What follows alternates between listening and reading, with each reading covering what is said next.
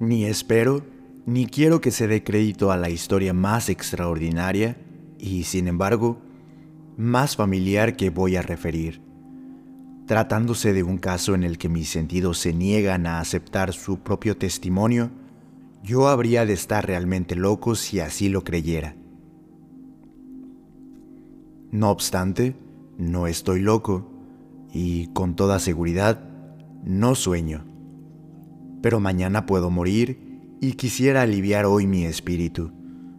Mi inmediato deseo es mostrar al mundo, clara, concretamente y sin comentarios, una serie de simples acontecimientos domésticos que, por sus consecuencias, me han aterrorizado, torturado y anonadado.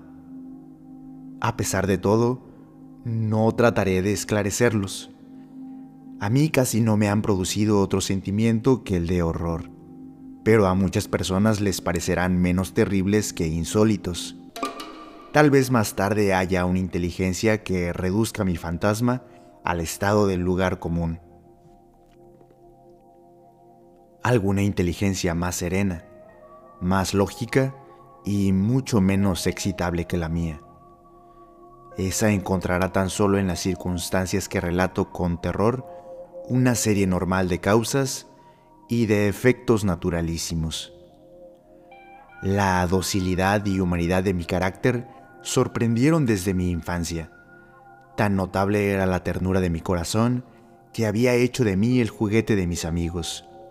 Sentía una auténtica pasión por los animales y mis padres me permitieron poseer una gran variedad de favoritos. Casi todo el tiempo lo pasaba con ellos y nunca me consideraba tan feliz como cuando les daba de comer o los acariciaba.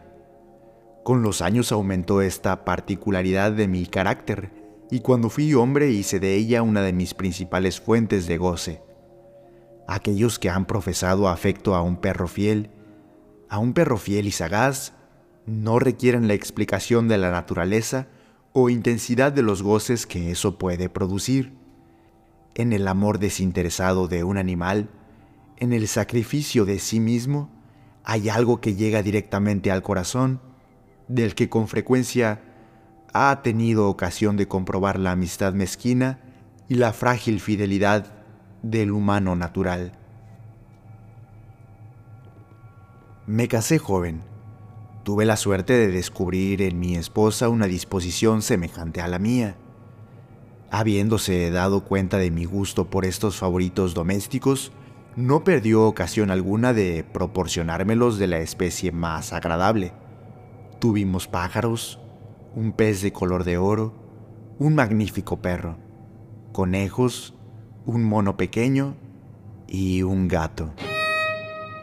Era este último animal muy fuerte y bello, completamente negro y de una sagacidad maravillosa. Mi esposa, que era en el fondo algo supersticiosa, aludía frecuentemente a la antigua creencia popular que consideraba a todos los gatos negros como brujas disimuladas. No quiere esto decir que hablara siempre en serio sobre este particular, y lo consigno sencillamente porque lo recuerdo. Plutón, se llamaba así el gato, era mi predilecto amigo. Solo yo le daba de comer y a donde quiera que fuese me seguía por la casa. Incluso me costaba trabajo impedirle que me fuera siguiendo por las calles.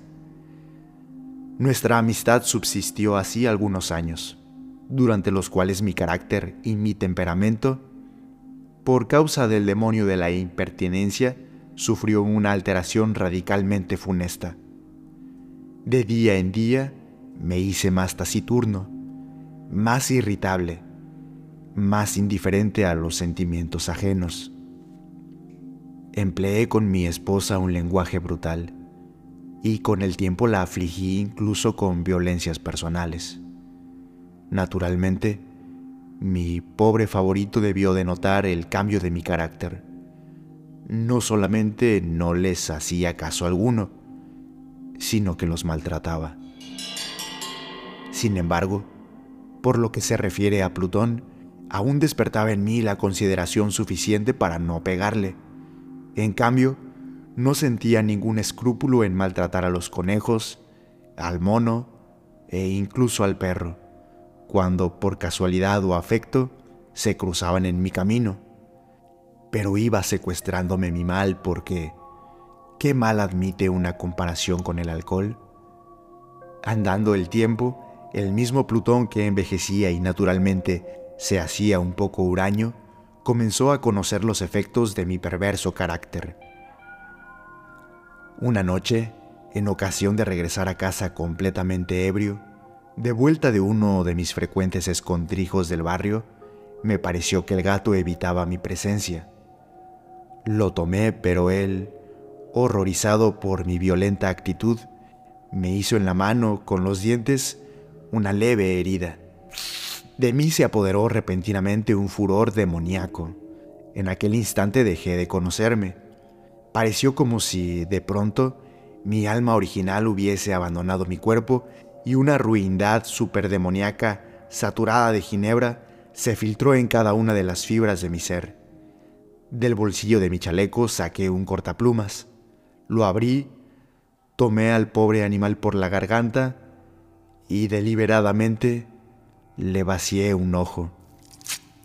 Me cubre el rubor, me abraza, me estremezco al escribir esta abominable atrocidad. Cuando, al amanecer, hube recuperado la razón, cuando se hubieron disipado los vapores de mi crápula nocturna, experimenté un sentimiento mitad horror, mitad remordimiento por el crimen que había cometido. Pero todo lo más era un débil y equívoco sentimiento, y el alma no sufrió sus acometidas.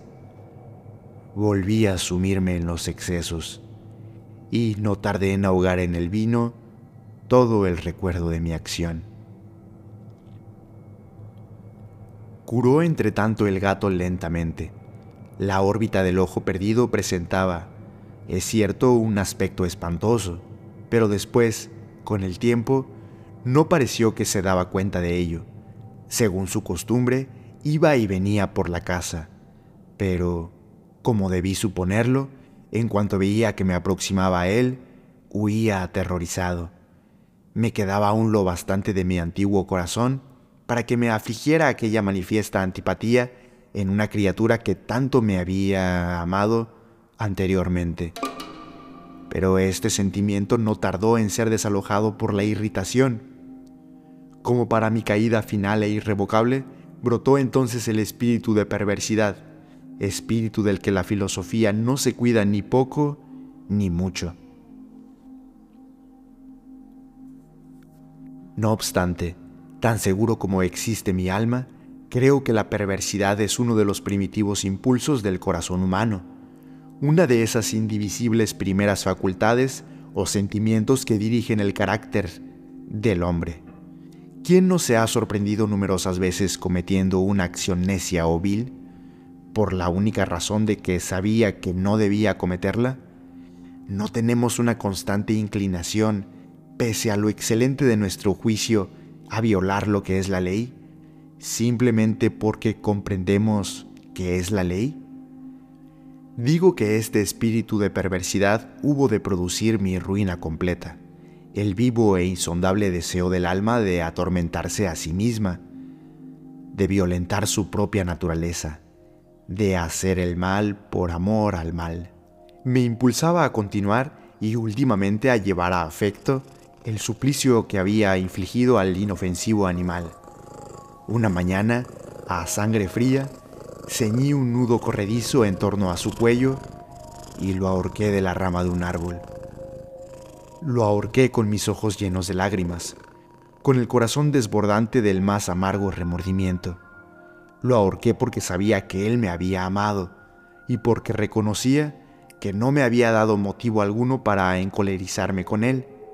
Lo ahorqué porque sabía que al hacerlo cometía un pecado, un pecado mortal que comprometía a mi alma inmortal, hasta el punto de colocarla, si esto fuera posible, lejos incluso de la misericordia infinita del muy terrible y misericordioso Dios. En la noche siguiente al día en que fue cometida una acción tan cruel, Me despertó del sueño el grito de ¡Fuego! ¡Fuego! Ardían las cortinas de mi lecho. La casa era una gran hoguera. No sin grandes dificultades, mi esposa, un criado y yo logramos escapar del incendio. La destrucción fue total. Quedé arruinado y me entregué desde entonces a la desesperación. No intento establecer relación alguna entre causa y efecto con respecto a la atrocidad y el desastre. Estoy por encima de tal debilidad. Pero me limito a dar cuenta de una cadena de hechos y no quiero omitir el menor eslabón. Visité las ruinas el día siguiente al del incendio.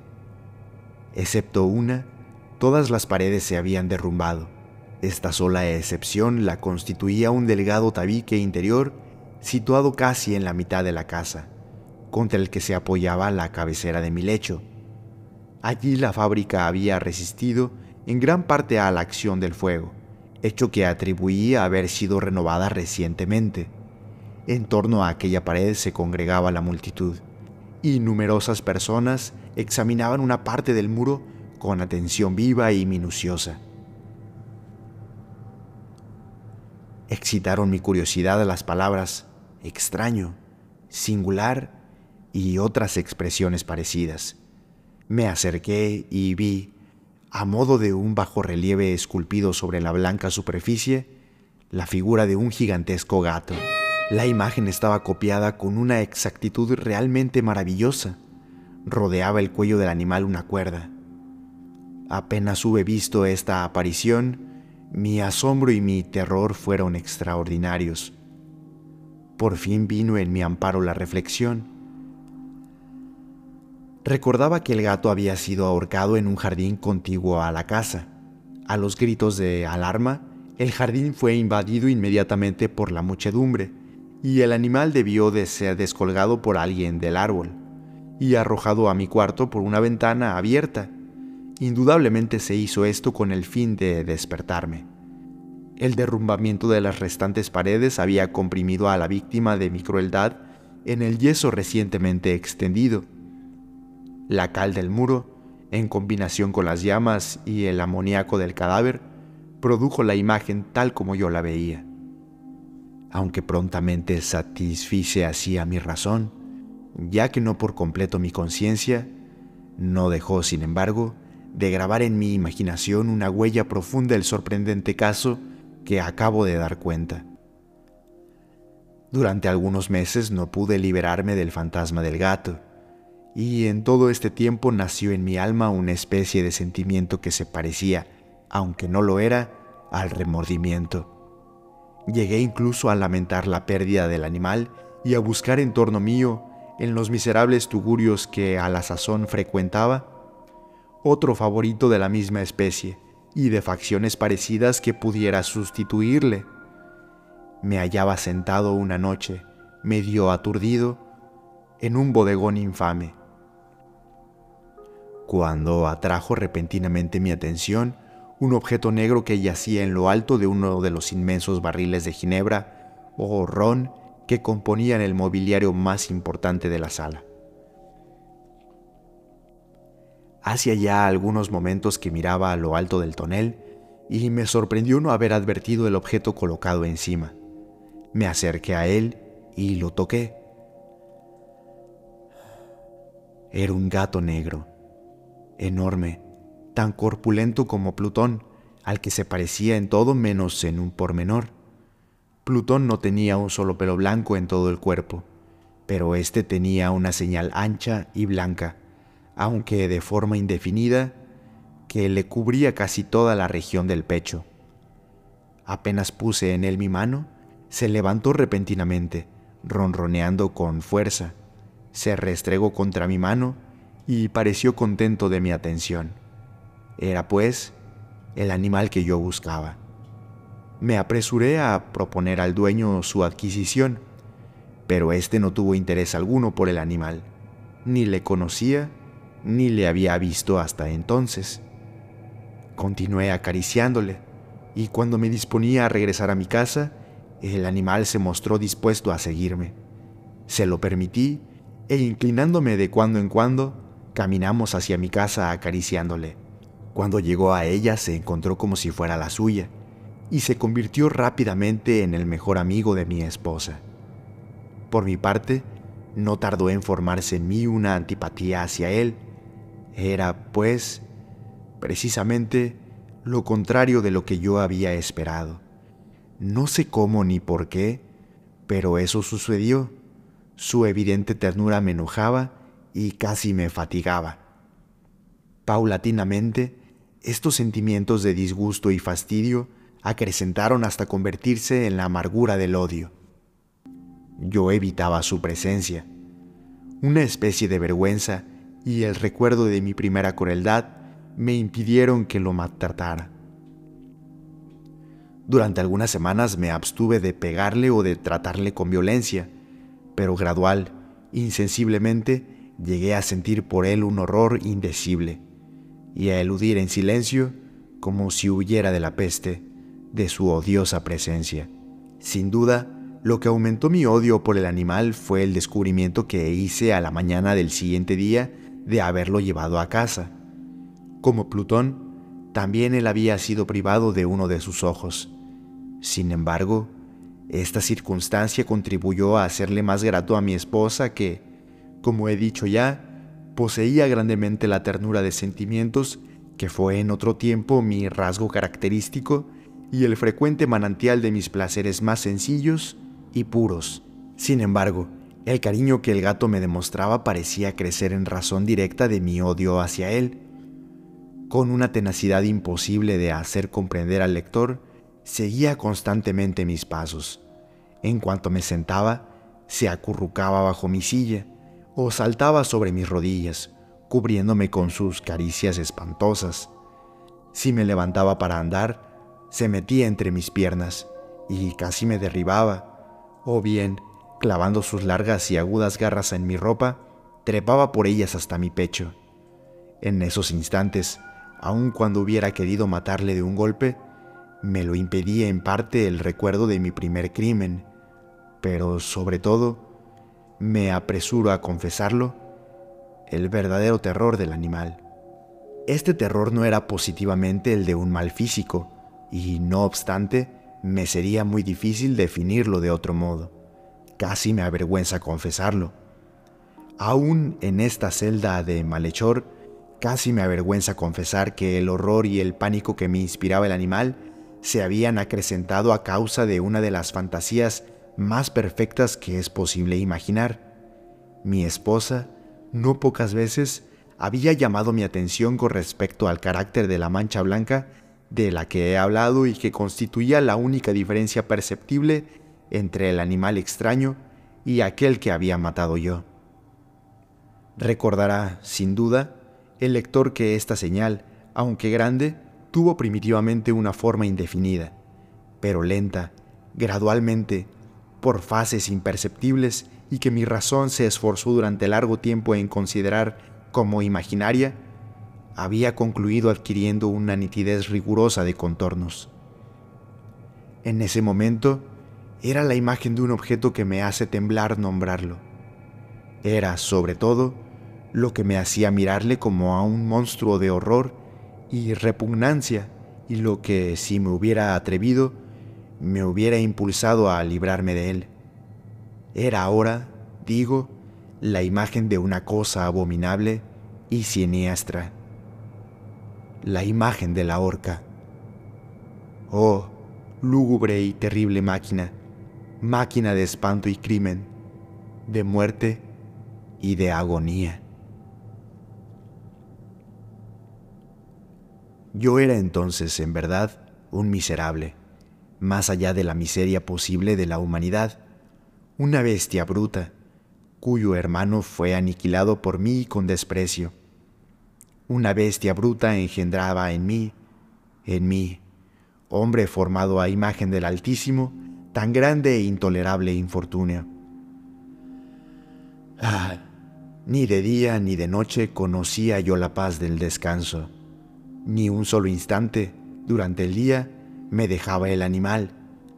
Y de noche, a cada momento, cuando salía de mis sueños lleno de indefinible angustia, era tan solo para sentir el aliento tibio de la cosa sobre mi rostro y su enorme peso, encarnación de una pesadilla que yo no podía separar de mí y que parecía eternamente posada en mi corazón.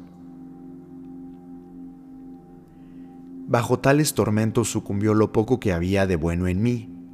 Infames pensamientos se convirtieron en mis íntimos, los más sombríos, los más infames de todos los pensamientos. La tristeza de mi humor de costumbre se acrecentó hasta hacerme aborrecer a todas las cosas y a la humanidad entera. Mi esposa, sin embargo, no se quejaba nunca.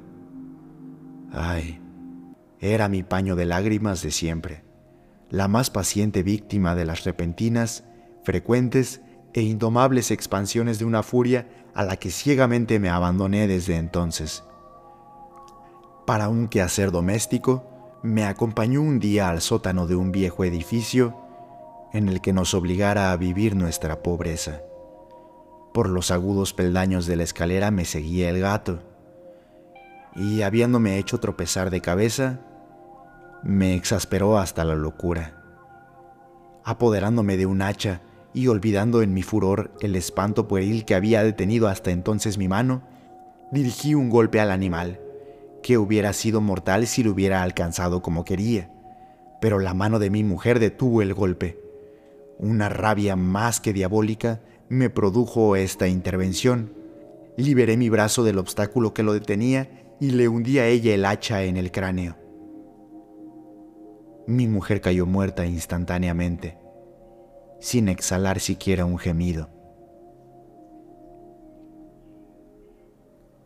Realizado el horrible asesinato, inmediata y resueltamente procuré esconder el cuerpo me di cuenta de que no podía hacerlo desaparecer de la casa ni de día ni de noche, sin correr el riesgo de que se enteraran los vecinos. Asaltaron mi mente varios proyectos. Asaltaron mi mente varios proyectos. Pensé por un instante en fragmentar el cadáver y arrojar al suelo los pedazos.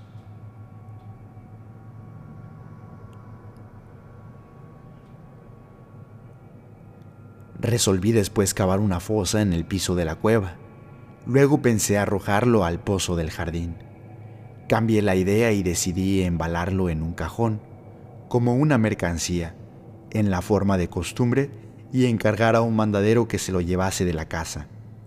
Pero, por último, me detuve ante un proyecto que consideré el más factible.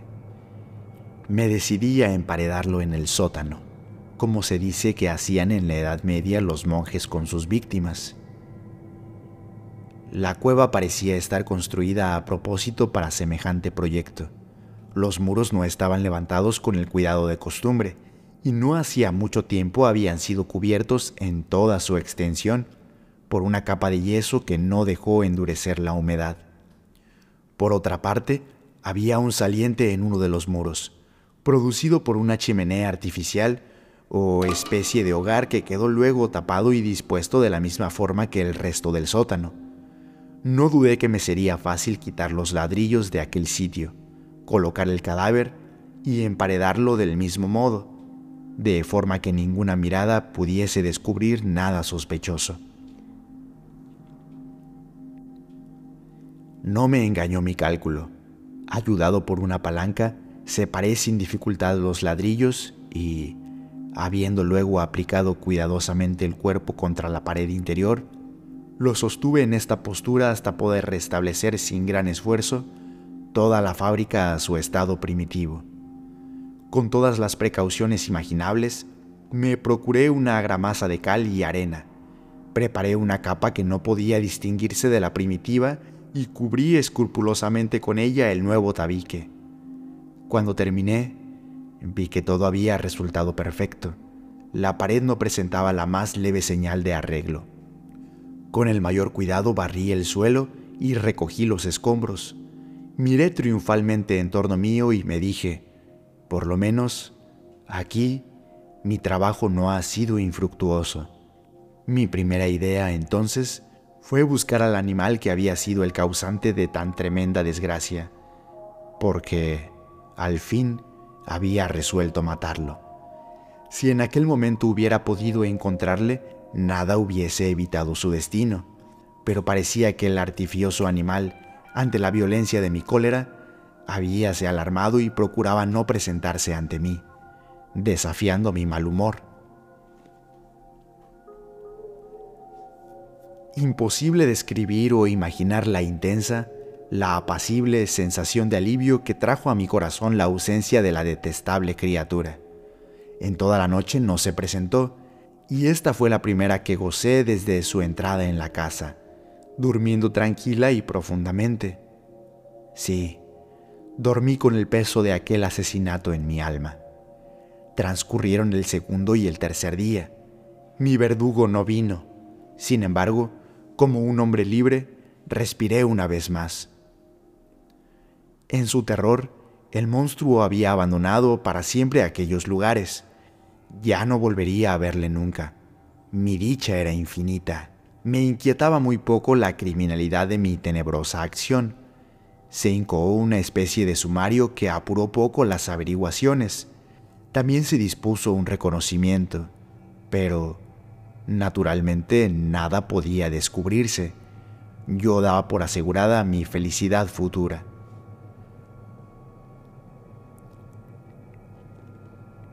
Al cuarto día después de haberse cometido el asesinato, se presentó inopinadamente en mi casa un grupo de agentes de policía y procedió de nuevo a una rigurosa investigación del local. Sin embargo, confiado en lo impenetrable del escondite, no experimenté ninguna turbación. Los agentes quisieron que les acompañase en sus pesquisas. Fue explorado hasta el último rincón. Por tercera o cuarta vez bajaron por último a la cueva. No me alteré lo más mínimo. Como el de un hombre que reposa en la inocencia, mi corazón latía pacíficamente. Recorrí el sótano de punta a punta. Crucé los brazos sobre el pecho y me pasé indiferente de un lado a otro. Plenamente satisfecha, la policía se disponía a abandonar la casa. Era demasiado intenso el júbilo de mi corazón para que pudiera reprimirlo. Sentía la viva necesidad de decir una palabra, una palabra tan solo, a modo de triunfo y hacer doblemente evidente su convicción con respecto a mi inocencia. Señores, dije por último, cuando los agentes habían subido la escalera. Es para mí una gran satisfacción haber desvanecido sus sospechas. Deseo a todos ustedes una buena salud y un poco más de cortesía. Dicho sea de paso, señores, tienen ustedes aquí una casa muy bien construida. Puedo asegurar que esta es una casa excelentemente construida. Estos muros... ¿Se van ustedes, señores? Estos muros están construidos con una gran solidez. Entonces, por una fanfarronada frenética, golpeé con fuerza con un bastón que tenía en la mano en ese momento, precisamente sobre la pared del tabique tras el cual yacía la esposa de mi corazón. Ah, que por lo menos Dios me proteja y me libre de las garras del archidemonio. Apenas se hubo hundido en el silencio el eco de mis golpes, me respondió una voz desde el fondo de la tumba. Era primero una queja, velada y entrecortada como el sollozo de un niño. Después, enseguida, se hinchó en un grito prolongado, sonoro y continuo, completamente anormal e inhumano, un alarido, un aullido mitad horror, mitad triunfo, como solamente puede brotar del infierno horrible armonía que surgiera al unísono de las gargantas de los condenados en sus torturas y de los demonios que gozaban en la condenación. Sería una locura expresarles mis sentimientos. Me sentí desfallecer y, tambaleándome, caí contra la pared opuesta. Durante un instante se detuvieron en los escalones los agentes. El terror los había dejado atónitos. Un momento después, Doce brazos robustos atacaron la pared, que cayó a tierra de un golpe. El cadáver, muy desfigurado ya y cubierto de sangre, apareció rígido, a los ojos de los circundantes.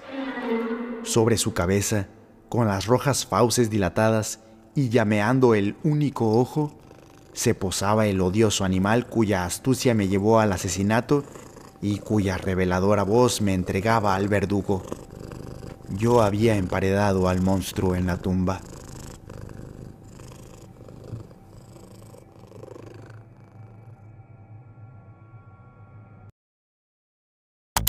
Gracias por escuchar. ¿Te gusta el podcast y te gustaría apoyar a este proyecto? Considera suscribirte a nuestro Patreon por solo un dólar al mes. Eso nos ayudará a seguir produciendo episodios de alta calidad. Cada donación, por pequeña que sea, nos ayuda a cubrir los costos de producción y a mantenernos al aire. Además, al unirte a Patreon podrás descargar libremente toda la música original de cada episodio, ya sea para utilizarla en tus proyectos personales o solo para ambientar tu día a día. Puedes encontrar el link en la descripción del podcast. Nuevamente, gracias por escuchar.